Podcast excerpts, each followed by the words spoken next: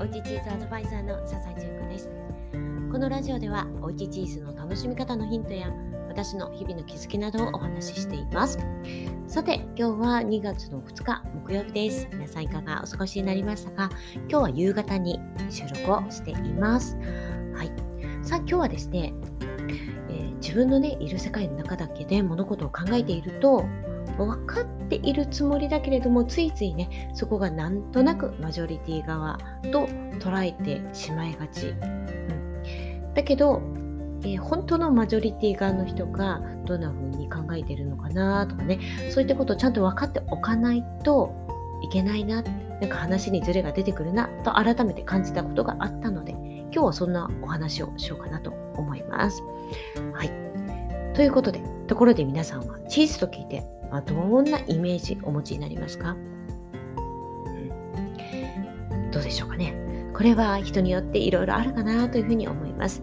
チーズが好きな方とかね。普段食べてるよという方。またワインが好きな方。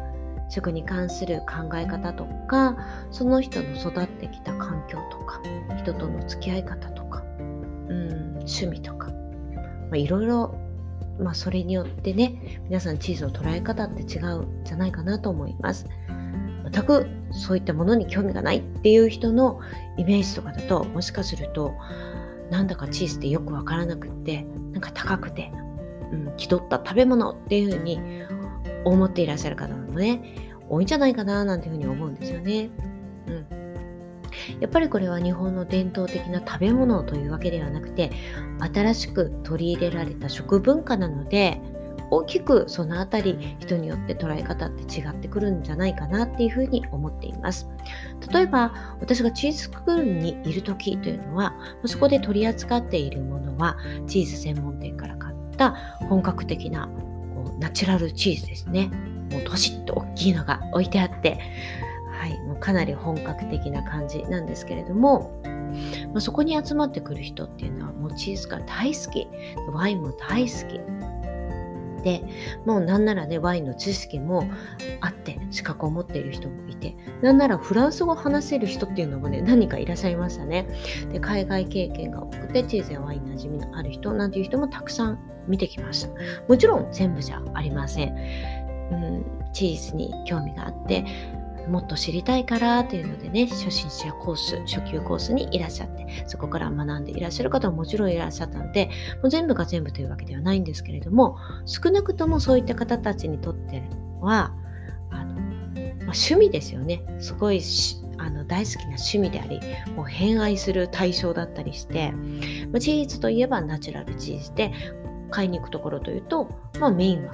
専門店になるかなと思います。で、えー、一方ね今私が行っているチーズ講座っていうのはもっと裾野を広げたいと思ってやっているのでそこまでチーズがもう大好きっていうわけではない。そうスクールに行ってめちゃくちゃ勉強したいっていうわけではないけれども楽しめるだけの知識とか技術を知りたいな。そうすると週末ちょっとね夫婦でワインを飲んだりする時にチーズをこう綺麗に飾れてね相性の良いワインとチーズを楽しめてなんかこうおうち時間が充実するな、まあ、ツールですよね、まあ、そんな感じで趣味というよりは、まあ、おうち時間を楽しむためにという感じで、まあ、チーズを捉えていらっしゃるんじゃないかなというふうに思ってるんですね。で、まあ、気軽に楽しみたいので、まあ、スーパーなどでねちょこっと買って楽しめたらいいかななんていう人が多いんじゃないかなと思っています。で一方で全くチーズに興味がない人、まあ、苦手っていう人もいらっしゃるでしょうし、っていうかこう、まあ、チーズ、うん、そうですね、チーズ興味がない人っていうのは、まあ、取り立ててチーズが食べたいわけでもないし、好きでもないし、で、それに、お酒も飲まないし、もう本気で興味なしっていう人いらっしゃいます。私のチーズ講座にいらっしゃった方でも、アルコールを全然飲めないけれどもチーズ好きで学びたいって言っていらっしゃった方っていうのもたくさんいらっしゃるんですけどまあお酒も飲まなくてそして別にチーズが好きでもないしっていうと本気で興味ないんですよね。うん、でたまにそういう方いらっしゃると思うんですけど、まあ、そういう方は私関わらない関わらないというかね、まあ、別にいらっしゃってもいいんですよいらっしゃってもいいんですけど私の仕事をする上では、まあ、その関わらないので特に問題ないんですけど今回ねそういう方が私のお仕事と関わることになったんですね。まあ、そういう方があのちょっと間に入ってですねチーズセミナーの交渉してくださることになったんですけど、うん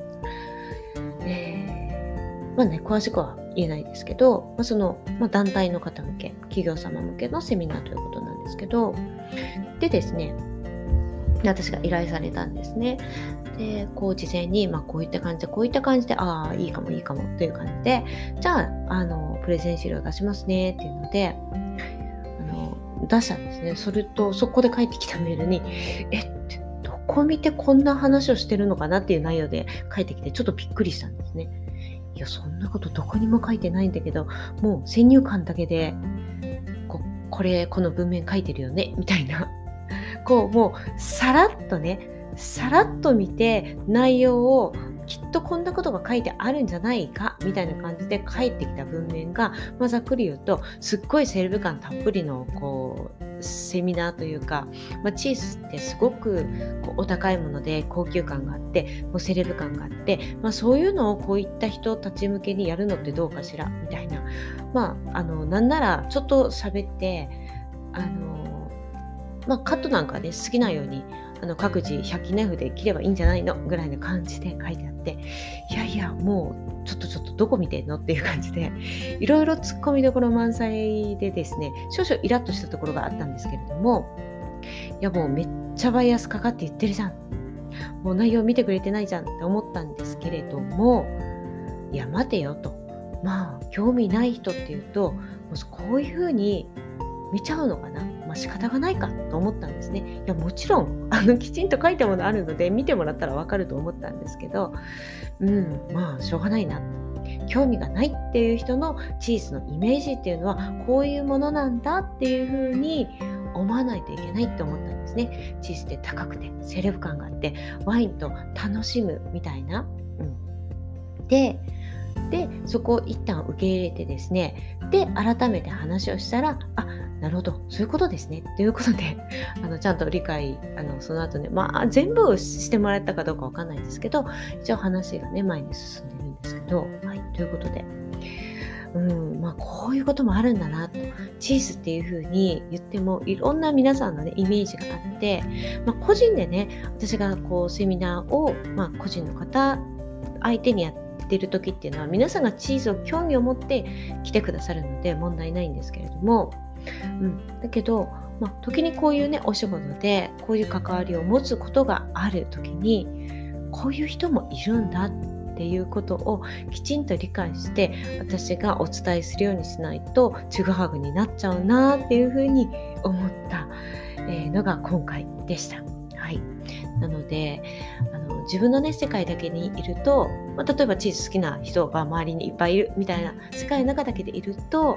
まあ、そっちがねあの大勢の方ね。そっちがこうメインの方っていう風に見えちゃいがちですけれどもそうじゃない方を相手に何か話をしたりとかねあのすることってあると思うんですけどそういう時にはちょっと待ってよこっちの方がマイノリティなんだって思って話さないと伝わらないことってあるなと思ったのではい今日はそんなお話にしてみました。皆さんはそんなことありますでしょうか？はいということで今日はこの辺りで失礼しようかと思います。ではまた明日お会いしましょう。Música